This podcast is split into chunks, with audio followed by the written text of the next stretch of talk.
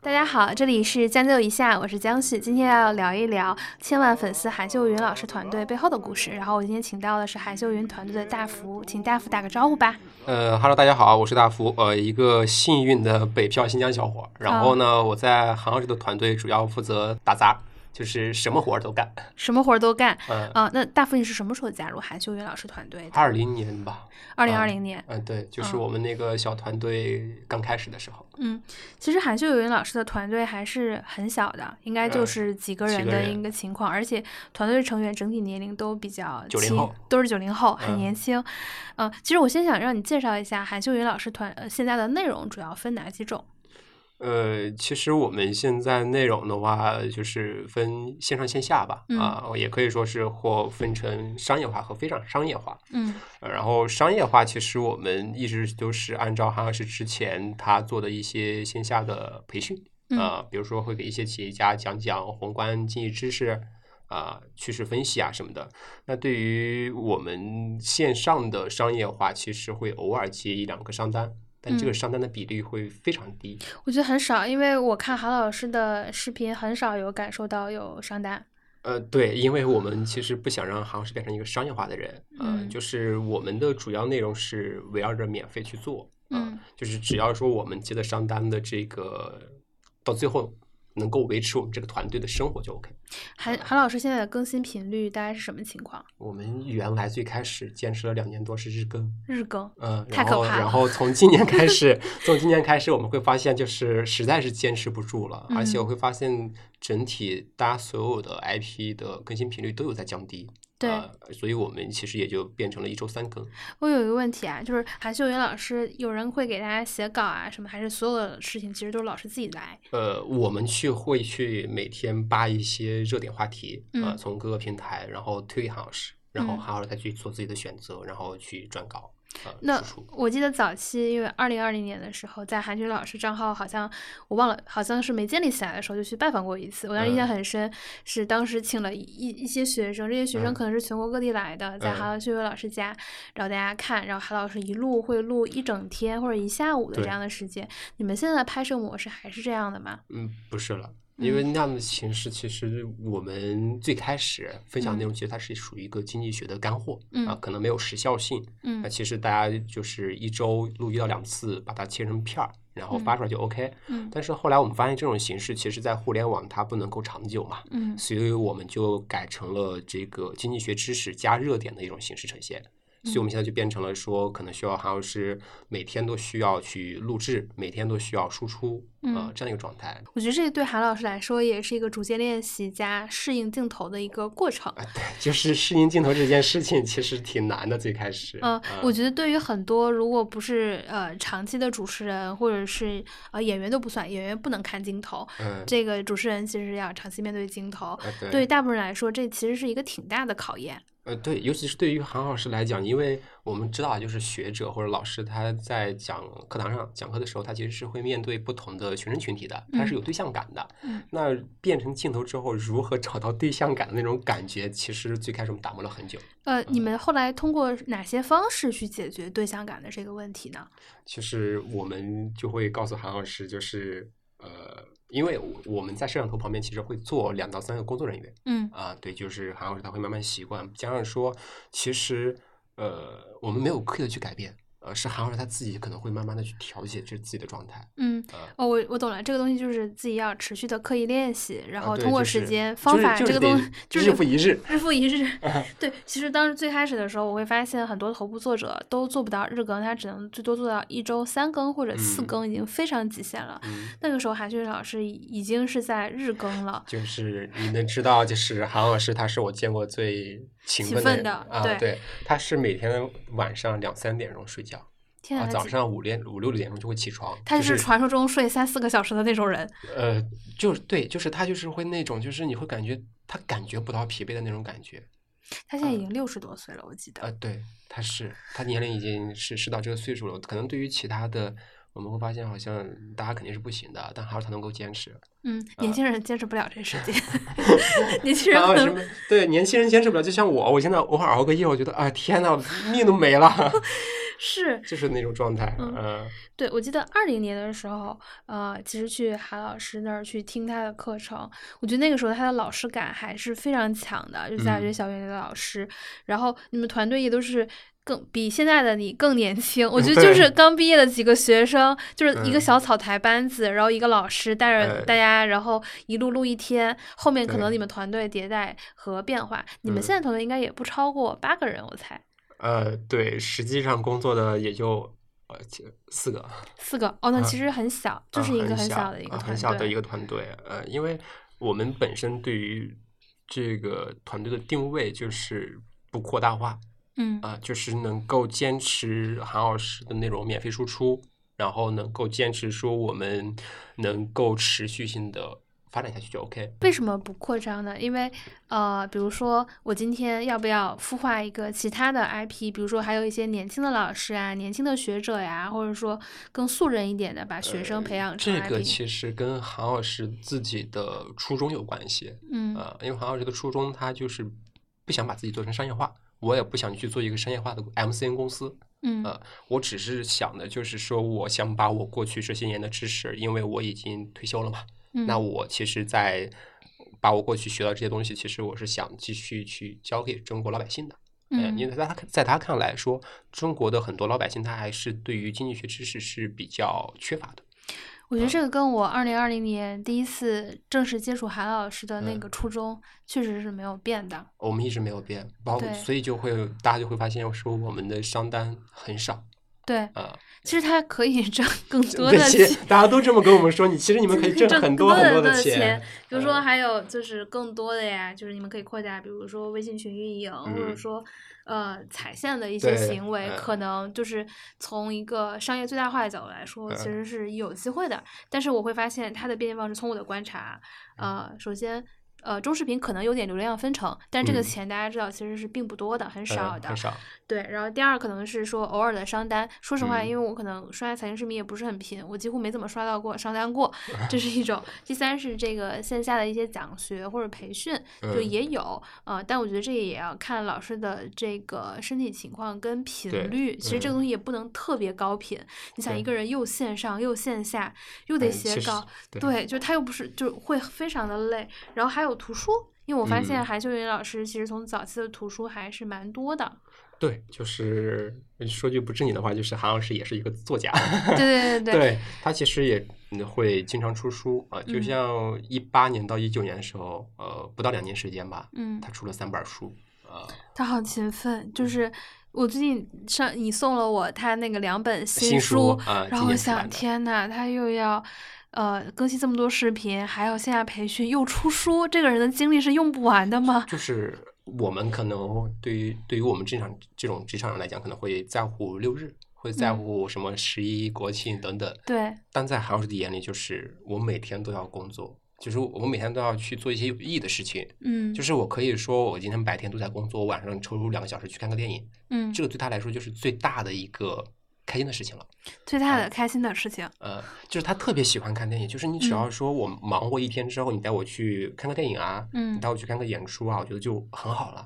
韩老师真的在这一点上，我觉得他勤奋已经大过于真的非常多的人了。嗯嗯，然后还有这种我会看到有少量的知识付费的课程。说到这个，我想到是第一次我知道韩秀云老师的时候，嗯，他刚出知识付费课程的时候，那个时候其实我已经上班了，然后在媒体平台，因为对标一些财经课程，当时就有看到韩秀云老师其实有三个知识付费类型的课程，嗯，音频课程。对，后来我过几年去视频平台去呃看盘头部 IP 的时候，我就会在 B 站上。搜就是老师的名字去看他有什么过往的作品，我会发现韩老师十几年前还是二十几年前，他其实已经出现在电视节目上了。对，就是他零几年的时候，其实就是一直在做央视的一些节目，呃，他也去就是做一些北亚讲坛啊，嗯，名家论坛啊，包括说做这个经济之声的一些解读，嗯。所以他当时我印象当中没错的话，当当时做那个广播节目做了将近有一百多集，一百多集。嗯呃，我后来是呃搜那个视频，然后看他的百度百科简介，嗯我就发现大家看到他的时候，可能是在二零二零年的下半年，嗯，但实际上他从二十几年前，他不仅有大学课堂的这些磨练，然后他其实已经参加了很多的电视节目，然后和音频平台的节目。其实他对于媒体的这种练习并不陌生，而且他也有很多大众化的写作，就是除了那些很多书嘛，在中信或者其他出版社有挺多的。我所以，我理解当时我印象特别深，就是二零二零年见韩秀云老师的时候，第一他其实就是想要教呃中国天下的老百姓了解嗯经济学，因为对于国内来说，它确实是一个巨大的空缺。对，而且尤其我们在一线城市或者我学财经的，其实是感受不到的。但在更远的，比如说二三四线或者更偏远的地方，其实他们更需要经济学的知识，但他们其实没有一个学习的渠道。但互联网其实提供了这样的一个渠道，你在这里也能听到清华的老师来跟你讲经济学的知识。第二件事情，他跟我说，呃，其实我已经知道这件事情怎么做，我等。其实这个时间对我来说，时间就到了，我就会觉得嗯他当时的想法非常的清晰，但是我当时是没有想明白的。但我后面又做过了太多的 IP 项目和嗯接触过很多 IP，、就会发现所有头部 IP，呃，很少。我们今天又不是说这种颜值网红或者唱歌嗯嗯嗯跳舞，他就是可以很年轻突然冒出来。大部分这种专业垂类的 IP，他可能在这个赛道上的时间其实已经非常长了，他可能做过嗯非常多的尝试，只是呃，可能他到了某一个浪潮，他真正认真的做了这件事情，他就出来了。所以我会觉得这是一个时间的问题，所以我从来不觉得，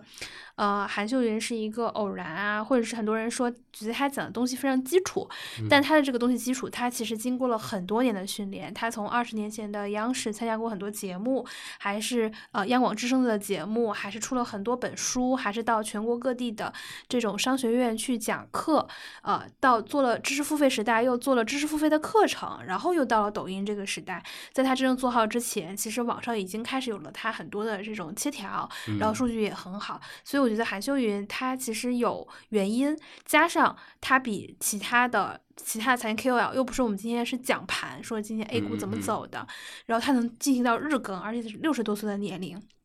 对其实，呃，韩老师在过去的这二十多年里面，他其实一直都是追着媒体在走的。嗯。就是我们会发现，最开始的传统媒体、报纸、杂志啊、到广播电视，到互联网，其实任何一个阶段，韩老师都在这个上面踩着。啊嗯，他永远都在这个线上在走。那其实大家就是也在会说，为什么韩老师讲的内容会比较基础啊？有一些人会觉得会比较基础。我我我来解释一下哈，就是很重要的一个点，就是说，呃，大家需要看到的就是大部分人看到的是表面的一些东西，有一些东西你是需要透过表面去看的。嗯啊，就是因为我们现在在很多形势下，很多东西它是不能够很直白的说出来的。嗯呃，内行人看门道，外行人看热闹，啊，对对对对对、嗯对，是这意思。呃，而且就是我韩老师他其实在过去，就是在韩老师还没有进入互联网之前啊，大家都对于他的称呼是百姓经济学家百姓经济学家，啊，对，嗯就是是就是因为韩老师他讲的不会说我把一个很刻板的理论知识直接抛给你嗯啊，我会转化成一个很普通的一个小的事件或很直白的话告诉你。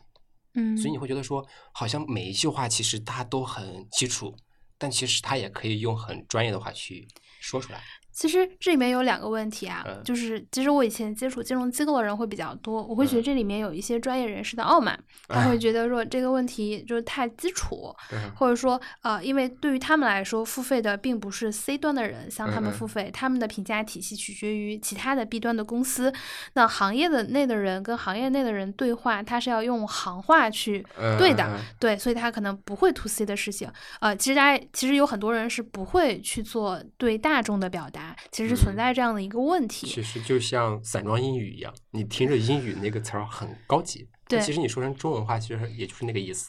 对，然后第二个就是，呃，其实有一些人放不下身段，或者说，呃，他因为在专业的时间太久了，所以他并没有关关注到一些基础的问题。这种就是知识的诅咒。比如这个老师，其实他在五十层，然后他只能往下探，讲到三十层的问题。但我们大众可能只接受前两层、一二层的问题。但我觉得韩秀云其实他是能讲一二层问题。我觉得他有一个稀缺性是在于，呃，你现在把抖音的这种达人榜单、商财的拉一下，你会发现跟财经有关系的人并不是很多。嗯，对，就是这是我觉得韩秀云老师特别厉害的地方。你们有没有尝试过总结，为什么韩老师能把事情就是有通俗易懂，且这个事情你们也有一些方法论的地方可以总结呢？嗯，其实我们。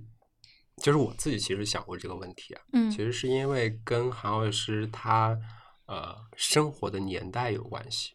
生活的年代是他成长环境的年代对，就是我们会发现，其实呃，因为韩老师他是一个五零后嘛，嗯，但是对于现在大部分的这种呃 IP 或者说是比较活跃的，其实都是属于一个八零九零后。对，啊，大家生活的年代不一样，八零后和九零后他与生俱来。我是就是接触的是比较高端的一些知识，嗯接触的是高端的圈子，对吧？比较现代化的所有东西。但是对于五零后和六零后、七零后，那这些人他在这个年龄阶段，他在这个时代的时候，他接触过更低层。嗯，他们有过可能上山下乡，他们是苦过，然后食不果腹，然后没有像呃八零九零后其实享受过这个经济发展的福利的。对，嗯，就是他他们是能够真正体会到说。最普通的老百姓能听懂什么？什么知识对他们有用？而并不是那些高大上的说如何如何理财，如何如何炒股，如何如何如何去做一些投资什么的。嗯，就是可能对于最低层的，就是最底层的啊，就是二三线城市的这些农民啊，或者说是乡镇的一些打工者啊，他们可能更在意的是我的孩子，对吧？就是在将来考一个什么样的学校。那我的我的就是我这个专业应该做什么样的？它以后会长久。那房子我应该怎么买？啊，并不是说这个房子呃，这个房房房子它能不能升值或怎么怎么着，不是这些。我突然之间理解了，就是你刚才说到韩老师生长的年代，就是我再回头看，就是我接触过的很多财经的 IP 啊，当然经济学家是一种，呃，媒体老师是一种，媒体老师这种就是会年轻一点，因为他很少有观点嘛。然后做 A 股投资第三种这种偏投顾啊、券商金融机构啊，这种就是另外的一个领域，它其实不在科普这个领域。对。啊，大家首先要明确，科普其实是一个门槛很高的一个方面。那回到韩老师的这个年。代横向对比跟纵向对比，面向大众传播的人，你会发现，第一是可能除了温铁军老师，但是我一般不会把温铁军画成财经类型的。呃，它是三农这个品类的，但是大家就是，呃，可能前些年也比较模糊，也会称他为经济学家，但是你会发现他自己从来没有说过这个标签。其实我我不会把它放到经济学类，他可能跟韩老师的这个成长年龄啊、环境会有一些相似，但他不是经济类。你再看其他经济学家，就是活跃在大众的，其实对，要么就是呃，没有韩老师年龄这么大，然后依然愿意做在这个大众传播，呃，要么就是。呃，他们那个年代其实已经享受过这种发展的红利，然后有可能很多人又留过学了，然后其实他对于社会底层的接触其实是非常少的，对，然后他们对于很多问题他们是关注不到，嗯，对，我觉得是关注不到的，或者是想象不到，只能这么说，因为他们没接触过。对，而且这其实在我看来是跟每一个人的认知有关系的，嗯，啊，就是像韩老师我。他见过不好的，也见过好的，见过高的，也见过低的，嗯，所以我都 OK，嗯，但是对于一些人来讲，他见他生下来见到的都是好的，都是比较偏上的，那向下的，大家真正在意的是什么，想的是什么，他是感受不到的，所以他也传达不了，嗯。对，呃，所以我觉得韩老师其实是有一种很稀缺的百姓视角，我可能会这样定义啊，他可能会更大众的群体，因为财经在很多年，在很多人眼里，它其实是一个有点高端的、有专业门槛的，呃，并不大众的一个东西，所以才会出现很多这种呃这种割韭菜的呀，或者骗局呀，或者理财训练营这种小白课口碑很差会出现的一些问题啊，暴雷，就是其实对于大众能听得。懂且专业的内容，整个全市场其实是非常稀缺的。嗯，因为中国本身的呃，就是大众的认知，它其实对于经济学它是有一定的，就是看得很高，但其实经济学跟每个人都有关系。是，呃，所以所以所以为什么就是杭州能够起来，是因为它就是把这个点拉拢到了，拉回对来了。我觉得传统的很多中国金融机构的人，他可能嗯。比较专业，但他辐射更多的是一些有一些高知或高端的对嗯。或者一二线城市的人群，嗯。但他对于三四线城市，他没有辐射的能力，就嗯是呃，他讲的话可能大众听不懂，可能大众也嗯不愿意看。呃，大众天然可能会愿意喜欢骗子 说，当然，因为骗子会挑你爱听说的话，但是嗯专家的话常常其实是反人性的或者逆嗯常识的，所以他们很多内容又没有解决传播的问题，所以它的内容是传播不出去的。嗯对，所以我就觉得，如果横纵去对比的话，韩老师在这个方面，从经济学家专业的角度来说，我觉得他暂时是没有对手的。相对来说，它能够下沉到更更广的一个中国群体，嗯，还是有对手的。还是有对。其实大家拉开抖音的榜单看，但是我觉得他不会把那些人归成学者类，只能这么说。但是，呃对但是对于大众来说，他分不清今天这个人是媒体人还是学者。对对就是嗯其实对于大众他是不知道的，大众看到的是我能接受什么样的表达方式。呃，哦对对，呃，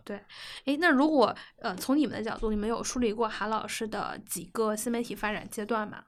呃，新媒体发展阶段其实可以归为最开始的音频吧，嗯啊啊，就嗯。是从音频平台啊，那个时候其实是好像是第一次进入线上吧，啊，自媒体自媒体啊啊，然后后来呢，就是接触到了短视频，嗯，嗯短视频之后，第三个阶段对于我们的考验就是直播，嗯因为嗯大家都在说你们一定要去直播，你们有那么多的粉丝，为什么不直播不转化？嗯，二零二零年七月份左右，可能那个时候是刚做抖音，呃，对，然后呃，抖音这个粉丝你们有分就是多长时间突破了多少？呃，我们我印象当中最快的就是今天我我我告诉韩老师说我们已经两百万了，然后嗯第三天下午我约了一个朋友吃饭，刚吃完饭之后我说我看一下多少粉丝吧，三百万，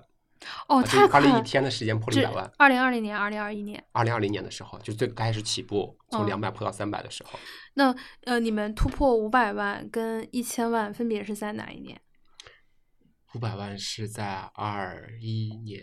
年初吧。哦，其实嗯那个时候是很快。嗯，一千万开始是很快的。一千万的时候，你们到一千万的时候，有没有哪个粉丝体量就卡在那个时间非常久？你发现，哎，做了很多努力，这粉丝量没变化。就就一千万真的是卡了很久很久，有哦，半年快一年吧。快一年，啊，对，但是涨在多少万粉？是哪一年的时候你就发现，哎，涨得变慢了？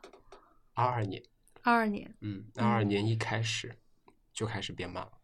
嗯，说明就是二零二一那个时候，我觉得是平台也在大力发展知识品类。嗯，其实，在我们看来说，从知知识付费其实是从一八年，算是从一八年开始的吧，嗯啊，比较火，大家开始慢慢接受，到了二零年、二一年处于一个爆发期，嗯呃，而且加上平台本身对于知识付费这个板块的一个重视度，所以它其实给了很大的支持在里边儿。用户其实，在那个阶段，因为对吧，因为一些原因，其实大家在互联网停留的时间也变得长久了。嗯呃，所以它属于属于了一个爆发期。但是到了二二年开始，大家对于前一段前一阶段的内容堆积，就是口味也好，还是说对于一些认知，它其实变得更高了，嗯它开始变得挑剔。呃，所以二二年开始，所有的 IP 在我们看来都属于一个慢增长或者是不增长的状态了。慢增长不增长。嗯，我觉得大家可能那个时候，呃，也是这种知识作者的供给已经非常充分了，你会发现嗯嗯看不嗯完了。啊，对，同类型你可以找到很多竞品。就是一下子冒出来了一大批。呃嗯，原来是没有，它是嗯具有稀缺性的。但是嗯从二二年一开年，你就会发现，大家那时候开始寻求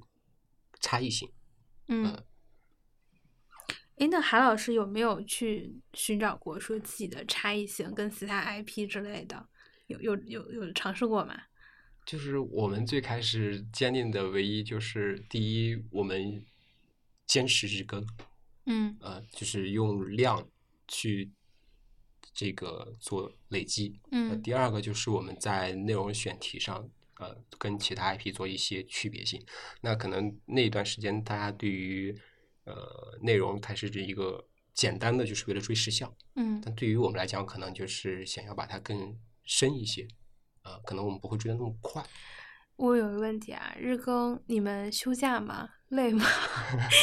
因为就是你们同时发很多个平台，嗯因为大家别看说视频很简单几分钟，但这个涉及到说老师的脚本，老嗯师录，老师录嗯完剪辑，嗯剪辑可能这个地方就可能会出现错别字啊，画面不合适啊，啊、然后你再到发布，嗯发布可能就会涉及到说各个平台不同的尺度，这也嗯还涉及到你发布抖音视频号、小红书等等等你能想到的，不同平嗯台有不同的视频尺寸，嗯然后还有封面尺寸，然后有运营文案，那运营文案又是不同平台要不同的运营方文案，然后话题词，然后发布出去。其实这个流程是非常的繁琐，然后嗯你们其实人数也比较有限，就嗯是你们。这个阶段其实是在我们二零年最开始组建团队的时候遇到的，呃嗯就。是将近有半年的时间吧，就是一直在磨合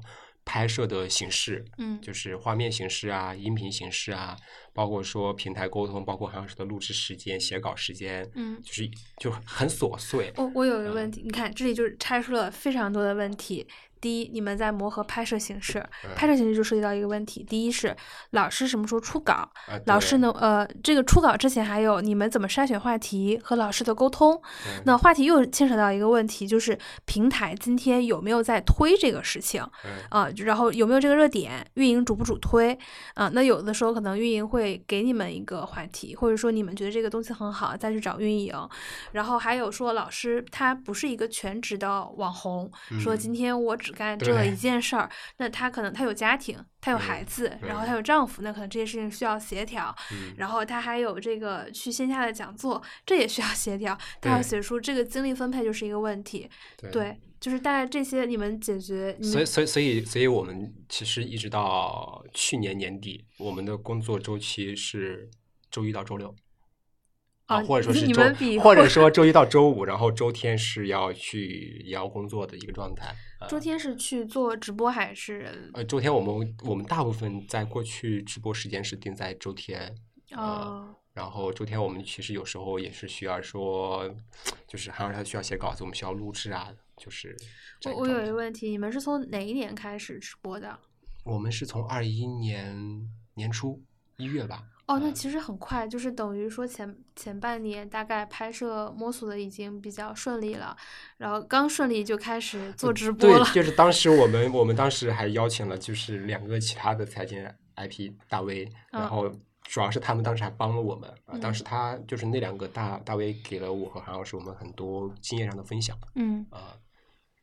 然后就直播。我说实话哈，直播这件事情，就是我我自己跟很多大 V 聊过，或者我看过，我觉得直播的压力其实是非常大的。呃是第一是你的知识储备，第二呢嗯注意力高度集中，第三其实大家想不是体力的消耗非常大呃。对是这样，然后不仅是出镜的人，包括这个就是操盘手吧，盯运营嗯的人，然后大家都会非常的累。我们就是，我其实就就就是我们就是一个很高负荷工作的一个状态，尤其是韩老师，因为嗯直播稿子需要他自己去写。嗯。啊、因为他我们不像其他的，可能说就是大家聊一聊，随便嗯。聊一聊，说这个互动一下就 OK。然后就是每次直播之前，他都会有一个十五到二十分钟的干货演讲嗯。啊，就是比如说我会定一个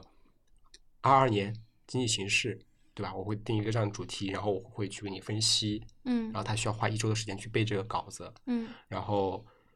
我们直播的时候还需要两个助，过去是两个助理，现在可能后面我们可能会会有改变，嗯就是我们是直接就是把用户的评论挑出来，就直嗯接去问韩老师，韩老师就需要立刻回答那种。就是嗯大家会发现，就是尤其是财经类的问答，其实是很难在直播间直接回答的。呃对，因为它可能会牵扯到很多的，有可能是有违违禁词，嗯，然后还有可能是有一些形式你明明知道它可能不太好，但是呢，用户又在问，你也不能不回答的那种状嗯况。哎，你们直播的频率是一周一次？难道呃，？不是，我们直播频率呃一个月一到两次吧。啊、哦因为因因为实在是 好像是太忙了，而且我们对我们我们人少，呃压力比较大。对，而且你们没有自己的专业的写手团队，其实很难去做这个事对，情。就是我们很羡慕，就是其他的，就就是那种团队，但嗯其实对于韩老师的人设来讲，我们不适合。我我其实觉得，如果看韩老师团队，你不能用一些商业规律去呃考虑这家公司，因为它不符合商业正组织的常的嗯对，就是很多形式，它更像一个师生关系出来的，嗯就是老师带了一个小实验室，说今天咱们就做草台班子，就嗯干说做点内容，然后能养到呃我们这几个人，然后大家也别希望这事儿能挣到大钱，几乎是不太可能的。对，嗯，对就是大家不要抱着一个商业化或者一个抱着赚大钱、成为百万富翁的状态说我们要做什么事情，而是嗯。要抱着说我们今天能做一个什么样的好内容，大家能不能接受，呃，嗯。能不能不出纰漏去嗯做这个事情。那我有一个问题啊，其实像韩老师这种 IP 还是区别于市场其他 IP 的。嗯。嗯，你觉得呃做学者类型的自媒体和其他 IP 媒体可能有哪些不同呢？呃，我觉得主要是态度。为什么是态度？就是你看啊，就是学者他对于内容，因为嗯，不论你是做什么赛道，都是嗯以内容为王嘛。嗯那其实对于学者型的，他去内容输出的时候，他会非常的严格，嗯呃，他对底对内容严格，然后对自己的团队或者助手，他都会很严格的要求，嗯。你不能够出任何的纰漏，你你每一步你都要想想，比如说我们现在正在走第一步，嗯。你需要想到第三步，嗯。啊，但是你在这个基础之上呢，你也不可以说你要去破坏我的人设，嗯你要去让我如何如何去更加商业化，怎么怎么着，让我变得一个不是正儿八经的学者的身份了嗯。啊、然后，但是对于像其他非学者的一些 IP，他可能说我们只要说在一开始我们抓住内容，然后做的差不多了，我们可以把内容作为一个次选，嗯，只要保证它有就好。但我们的主要目的可能要转化为说，如何变得它商业化更强大，如何赚更多的钱。啊，这就是两个不同的人对于一件事情的态度。嗯，我有一个问题啊，就是你们不担心韩秀云老师的灵感或者是知识会枯竭吗？不会，为什么不会？因为财经知识点它可能就那些，嗯，但是财经世界大家每天面对的很多东西，它都在发生新的，就像嗯新闻一样。大家可能说新闻对吧？它会面临枯竭吗？它不会，因为它每天都会有新的东西出现。嗯呃，是一样的，就像是就算是一个嗯很简单的一个这个经济学知识点，那比较优势，其实我们会放在不同的区域里面都是这个道理，但是我们只要把这个比较优势放到不同的案件当中去后，大家其实就不理解了。嗯嗯，那你们有没有想过说，目前的内容形式也比较单一，然后盈 利我们我 们痛苦过无数次，这盈利方式也单一，就是我们是不是要增加一些变化呢？我我们痛苦过无数次，说我们要不要去改变，就是这种什么什么样的形式，要不要说要商业化，要不要去破圈儿什么的，我们其实也讨论过很多次，但最后其实呃，我们都被自己说服了，为什么叫被自己说服了？就是可能别人告诉我们的都 OK，别人也指了很多路，但对于我们来讲，我们觉得说还好，目前都还好，只要能够维持大家的生活，只要能够不打破韩老师的人设，我们坚决不破圈，坚决不商业化。那我问一个很危险的问题啊，嗯啊、韩老师是不变的，嗯，那对于你们，就是作为团队成员你们，你们的发展是什么呢？我们的发展，哎，这个问题问的很好、啊。你们的个人职业发展是什么？就是因为你也很年轻嘛，要比我小嗯好几岁。就是我在你这个年龄，我刚工作的时候，我肯定想，哎，我如何升职加薪啊，获得更嗯多的反馈。嗯如果我今天进入到的是一个，呃，就是可能第二、第三年带来的变化是很少的，我就嗯会考虑说，我要不要换份工作？但是，嗯，我们这样来考虑问题啊，就是第一，我我像我这样的人，我应该想到的是，我是一个跟着清华教授在工作的人嗯啊、这是第一个我认为非常大的一个点。第二嗯个点是，因为他是学者，而这家公司他也需要运营，他需要正常的运转，他其实给了我很大的空间去施展。如何在保证它人设不变，还能够盈利，还能够让大众在现在的这个自媒体时代能够让我们继续存活下去，这个其实它对于它已经给了我很大的一个空间去成长，所以我不需要再去考虑说我多来多多多如何如何，而不是了。嗯因为在这个过程当中，就是可能在你们看来，我们现在这个比较狭窄，对，呃，我会觉得，首先大家看一下市面上红的老师有那么多吗？嗯嗯第一没有，第二财经类型，我只非这种在机构里的专家和、和这种呃，比如说监管部门啊，监管部门也不会出来做这个事儿，嗯就是纯大学老师、财经老师很红的，你会发现几乎没有，很少，可能只有两个老师嘛，就是、嗯呃女性的这种，呃男性的都都很少，就是或者说他没没那么红嗯男性，的还是有，男性的他，呃其实我们会发现一个问题，其实能从学院走出来的经济学者，其实无非是两种，嗯一种就是确实是是自己搭了个班子，自己去做一些小的事情，嗯呃，但是他确实成长起来了。那还有一种事情就是，还还还有一种学者，就是你会发现他其实背书到了一些企业身份当中去了。嗯对，呃，对他其实是走了两条两个完全不同的路。嗯对，就是呃能成长起来的很少，嗯，对吧？然后你会发现，女性在经济学家群体其实也是本来就很少本来就很 少，但是都是属于这种个性比较鲜明的女老师，确实能走到呃台前。那那我大佛有一个问题，就是在你的视角看，说这个事情其实呃你自己有很大成长空间。那你嗯在韩秀仁老师身边工作了这几年，你觉得你自己个人收获有哪些呢？呃，我觉得第一个是性格，我原来是一个特别不喜欢主动社交的人，呃你是一个呃沉默寡言的男孩，是爱人。也不是，就是就就是会有点社恐啊、嗯有点社恐，就是会比较拘谨吧。但是你因为到这个团队之后，你会发现就是。呃，不得不去结交很多陌生人，不得不去跟各个平台的人去打交道。嗯呃，对，这是第一点。呃，然后第二点就是，呃，我记得我刚入那个团队的时候，韩老师还在问我说，呃，这个你想在这个团队当中，你想获得什么？我想学会为人处事。哎，很呃奇怪，为什么不是？大家为什么会是为人处事？我觉得就是一个人如果能够很好的做好为人处事这四个字儿的话，嗯我觉得这个人就很好了。嗯啊、对，就是就是当一个人能够做好，就是维持好为人处事的话，你的事工作啊，或你的事业，或者说你的生活都会越来越好的。呃，嗯，因为你学，因为你如何就是把这四个字儿经营好，本身就是我觉得是一个特别大的学问。嗯呃，就是你如何在紧急的状况之下去很圆滑的处理好一个事情，你嗯如何在不伤人伤己的情况之下，就是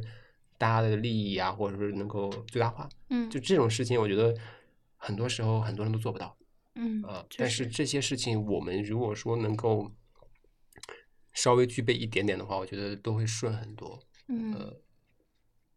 主要这两点。主要这两点。呃，哎，那作为学者类型的新媒体团队的人，你们平常日常工作有对标其他账号吗？你们会对标哪些类型的账号？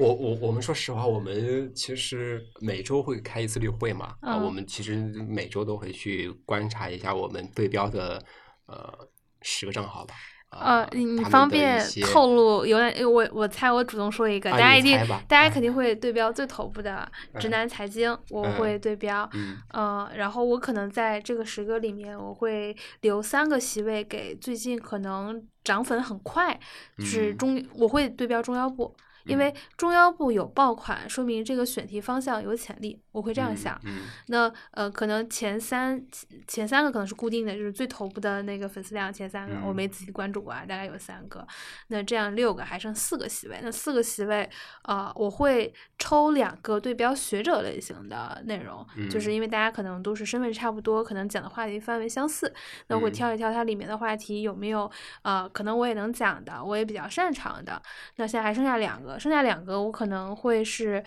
嗯，我可能想跨赛道会对标，因为我觉觉得你的这个逻辑我可以学习一下。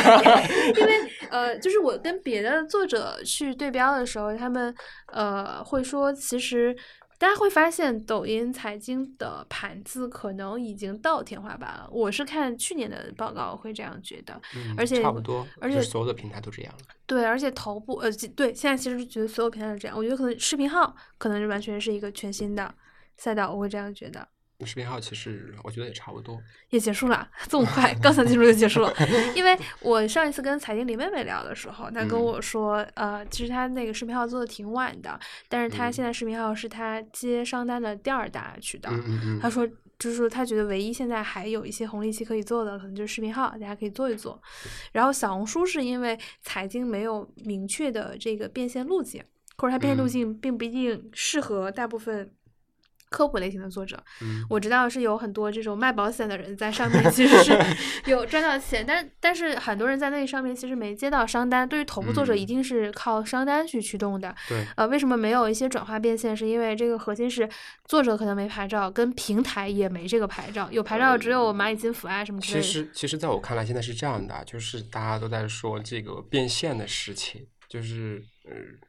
其实这个是跟每一个人的人设和你日常输出的内容结构、逻辑关系有很大关系的。嗯，啊，并不是说商单确实少了或者如何不是。就是大家会发现，就是在二二年之前，线上的商单它其实品牌啊，就是品牌方它是二二年底还是二年二二年之前？二二年之前，对，就是我们会发现品牌方它是愿意让 IP 软性植入，嗯，呃，就是你可以软性去输出我的品牌价值，然后让我如何如何产生影响力。但是在二二年之后，就是从二二年开始到现在，我们会发现品牌方它要求的是你需要输出。很硬核的广告，是广告点，嗯，呃，很硬核的广告产品，你会发现这样的它在互联网上单很多，嗯，呃，而且 IP 它接的也很多，嗯，但是对于财经 IP 来讲，其实这些广告我们是做不了的，对，是的，呃，尤其是说，对吧？就是这个里面可能就是像直哥他的 他做的可能会比较好啊，因为他本身的人设和内容逻辑关系跟我们其他不一样。对，我觉得它其实是一个更广泛的 IP，哎，对它并不是一个非常锤的 IP，对，这跟他以前是主持人身份是非常相关的。对对对，你会发现他所有的表达都很轻松那种嘛，所以用户他会接受度会更高一些。对，我觉得韩老师很难，你让韩老师去做，就是直直男老师做的一些事情，我觉得都都挺有难度的。我们我们最开始我们其实有就是有有去研究过每一个。IP 的它的商业属性，就是我们能够借鉴的地方，最后其实都慢慢的 pass 了。嗯，这主要其实是跟一个 IP 的人设有很大关系。嗯，对。嗯，好的，你可以揭晓一下你们就是筛选的十个，所以你说一些。我我说简单一点吧，其实我们筛选的十个 IP 是从全网看的，啊，并并不是从一个单平台，我们从全网看排名前十粉丝。啊。啊，就是就是总粉丝前这个。采榜前十，嗯，那其实各个平台的重叠度应该还是比较大，百分之我猜百分之六十重叠。呃，对，差不多。呃，因为里面其实其实其实其实我们可以划分为三个平台吧，三个平台其实是把这些 IP 划分了一个阶段。嗯，啊，就是第一个是抖音，嗯，第二个是微博，第三个是知乎和 B 站划为一类吧。啊，这两个平台我觉得知乎和 B 站你们仍然关注的原因是什么？呃，知乎和 B 站关注的原因是因为，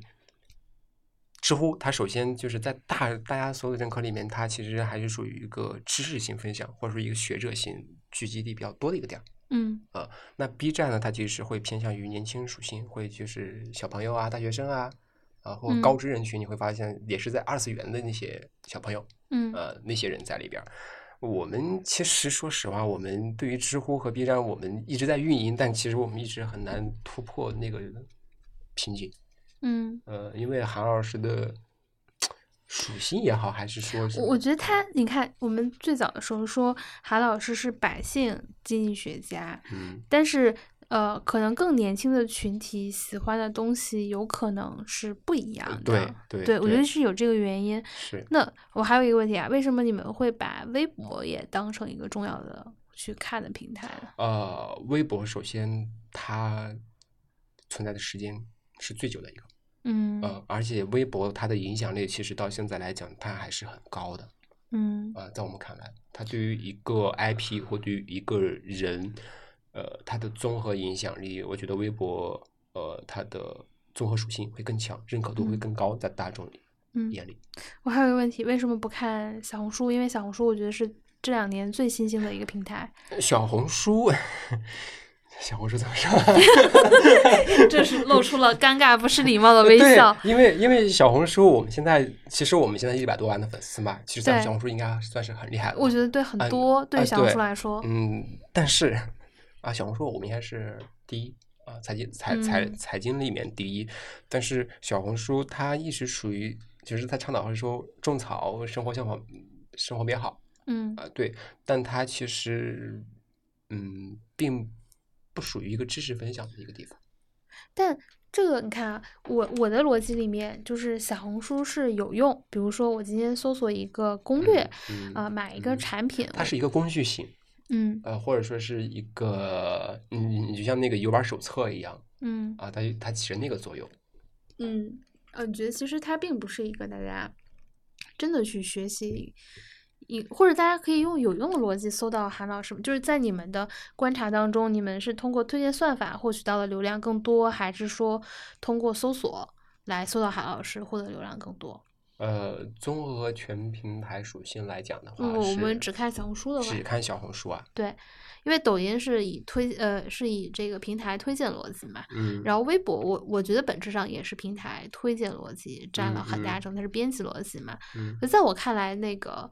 B 站和知乎也它本质上 算法没那么好，它也是对。那小红书其实呃是图文，其实就据我所知，图文是靠算法，视频其实靠也要靠运营推荐，它是这样的一个嗯推荐逻辑。嗯那按照呃我对小红书算法了解，然后你们粉丝效率又比较高，嗯对，然后小红书又是这两年最新兴的平台，正常来说我应该特别重视小红书的发展。嗯，嗯就是小红书是这样的，就是我我我我我们自己其实没有研究过它是通过搜索还是通过流量算法，嗯然后达到这样一个值的。我们其实有做过推断说，呃，因为小红书它其实还是女性偏多，嗯，啊那我 好像是有一个点是什么呢？就是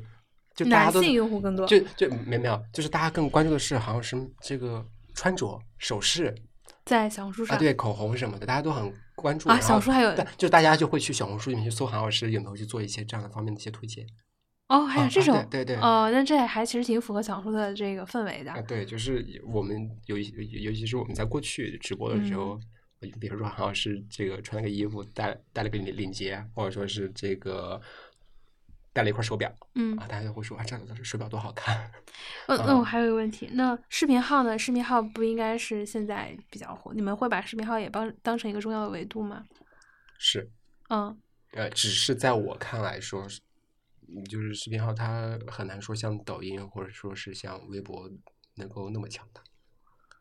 啊、啊但是这个跟财经林妹的观点是不太一样的。就就是呃不不不，就是呃就是就是呃李妹妹她的观点是，就是视频号就是在所有人，包括韩老师在看来也是，视频嗯号它是一个未来的一个新趋势。嗯呃，因为它在商业化可能会更强一些，对但是它很难很强大，因为在我看来说，任何一个平台在兼具太多属性之后，一定会慢慢被削弱的。嗯，对其，实我们在最我我我们倒推之前的一些 App 使用过程当中，也会发现，当一个 App 功能逐渐变得特别多的时候，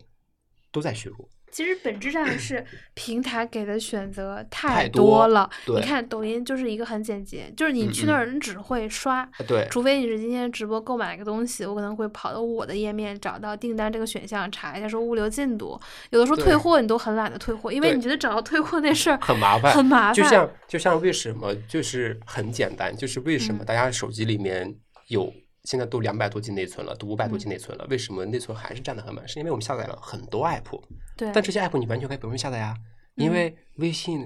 都有小程序，你其实都可以解决，你为什么还要再下载它呢？对，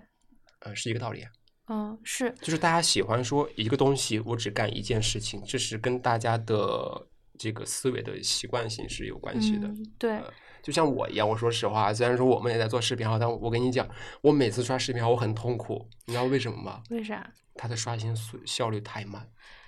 呃呃，是要点开这个点开之后，然后它得它得卡一下，然后你才能滑。哦，对对对，对它就是我我很纳闷，为什么大家喜欢玩视频号？因为它老卡。我觉得是因为很多中老年或者推荐有这个逻辑，嗯、可能大家就加上微信本身，它还是一个日活很高的 APP。嗯我我觉得就是国内的 app 迟早会被自己玩死。我觉得就是，其实我会觉得一个 A P P 最美好的时候，就是它功能最简单，对最细对对，就是比如说现在打开小宇宙，你就会觉得很好，嗯就是只有推荐的内容，然后点开第二屏是这个你订阅的内容，第三屏是我的这个内容，嗯然后它也没太多的广告，但是我还是支持 A P P 是要有自己的广告的。嗯我们希望一个东西好，那它一定要有一个商业化生存，不然的话，就是持续用爱发电这个事情肯定是不可持续的。嗯，对，然后呃，我希望它不要上太多的功能，就做一个纯粹的 A P P 好了。对，因为其实 A P P 已经很多了。对，就是功能简单，或者说是不要轻易打破一个 app 最就是初衷，我觉得这很嗯重要。就像我们做财经 IP 或做其他任何类目 IP 也是，嗯，就是一定要坚持自己的初衷去延伸你之后发展的任何一个点。嗯，你千万不能说把你的初衷抛弃，然后看到西瓜捡西瓜，看到玉米搬苞米，不是？嗯嗯，你觉得韩老师接下来的发展的重点是啥？我们还是内容。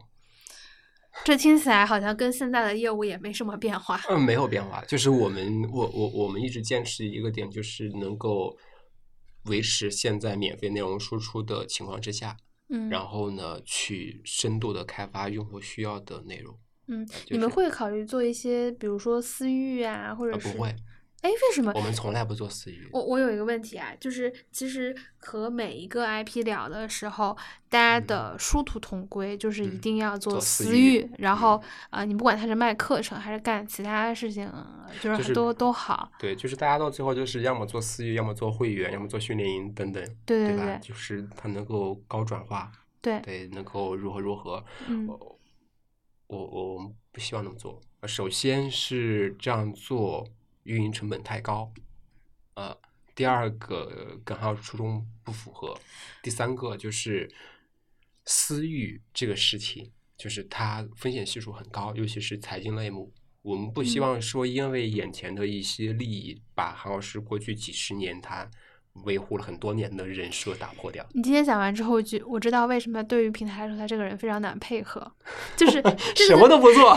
就是这个东西，佛系。这个东西对于商业逻辑来 说，它不符嗯合常识，它没有在每次都选择那个最优解。因为我非常能理解为什么今天我们要做私域这件事情，就是呃。平台会有封禁的风险，永远都嗯存在。嗯那今天就是我找了一个最稳定的方式跟用户有链接。假设我嗯失联了，我会第一时间然后告诉用户我今天在哪儿。嗯第二嗯是有私域，我就算我不卖课，我卖书啊，就是呃在群里发起什么团团购，然后还要砍一嗯刀不砍一刀的，呃就是有很多的营销玩法，会让我们整体的利润率很高。我现在会觉得韩老师其实。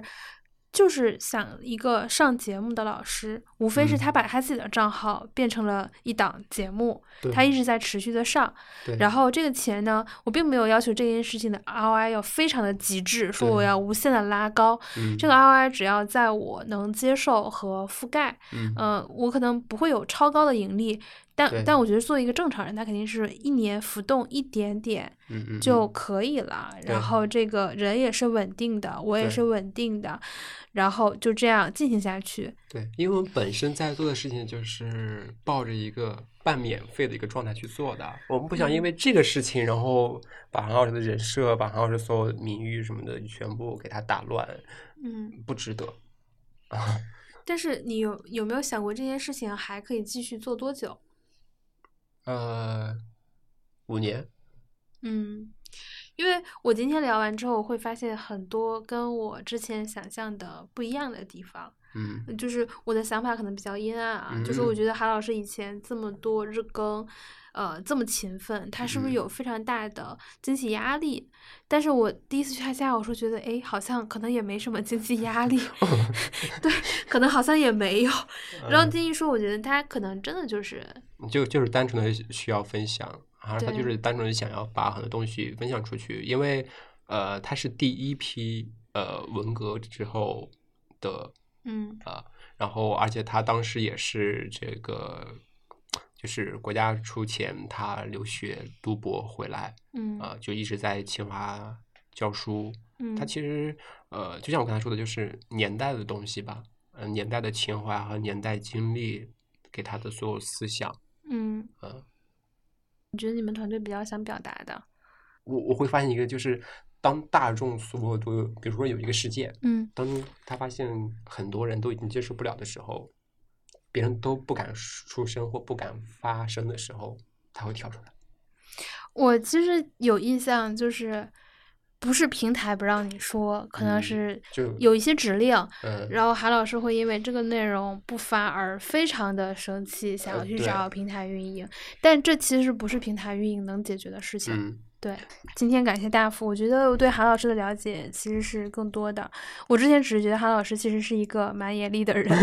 从之前的学者都一样吧？呃，确实是从体验上嗯。来是，就是你反而接触金融机构的人，其实他因为就是职场可能会更多，因为大学嗯。本质上就是职场的占比还是比较小的，呃，所以他很很容易让你获得一些你觉得不够愉快的体验吧。我觉得这个不嗯。愉快是只是说，呃，平台它作为非常强势的一方，他嗯。面对很多人的时候都是甲方。如果你年轻气盛又站在这样的一个位置，那面对学者的时候，很容易让你感受到这种不愉快，因为平台是给了你这种错觉，总觉得自己可以嗯平等对话。那对于老师来说，呃，你这个年龄可能是他的学生。或者说正常的环境，你也不会接触到他，对所以会有这样的一个错位感。包嗯括呃学生，呃也不是说学生，平台运营可能天然不理解学术的很多地方，那学者嗯天然也有很多不理解平台的地方。学者有学者的傲慢，平台有平台的傲慢。知识分嗯子的傲慢，或者是嗯权力的傲慢等等，就是这样造成的。但是我会觉得韩秀宇身上确实让我，我最大的收获就是他真的非常的勤奋。嗯就是你后来会，我会聊，其实这段时间已经聊了非常多的，就是抖音上的头部 IP，我会发现大家嗯共同点都是比较勤奋，也不是说勤奋吧，大家就是上上的班儿比较多，干的活儿比较多，嗯就是每一个都是这样，而且很少是那种说年纪轻轻、天赋秉异，大部分还是厚积薄发、长时间积累。是这样，就是流量，其实它大家都觉得说流量如何如何难，但其实流量对于我们任何一个普通人来讲都是公平的。嗯，呃，对，只要说你真的有能力，就是，哎，是是上次我听谁谁说的，说在嗯过去你可以怀才不遇，但在现在根本不存在这一说，你只要是人才，你一定能够出来。对嗯，我觉得几乎这个事情也是对的，就是呃有积累的，就是早年可能看的很多 IP，它无非就是时间跟题材的问题，它可嗯能更适合中视频、短视对频、图文还是音频等等，可能花上几年合适时间，它其实都能出来的。对，就是找对适合自己的赛道和比较优势。嗯，对，今天感谢大福来分享了一下韩秀云老师背后的一些故事，然后我我也希望说半年或者一年以后，韩秀云团队真的能有一些变化，就是你们是不是做了一些新的事情，然后跟大家来分享一下。嗯，新的事情可能就是我们又出书啦，或又出课程啦。我觉得他如果说今天我们要做一个商业化的机构，其实韩秀云老师的参考意义，我觉得其实是比较低的。嗯，如果说对，如果说要做一个商业化的话，就对，对，有一个点就是我们其实是全覆盖的。那我们这一期的将就一下就到这里，欢迎大家点赞、评论、分享这一期的内容，也欢迎你在评论区留下你想要问的一些问题。我是江旭，然后今天请到的是大福，我们下期见，拜拜。拜拜。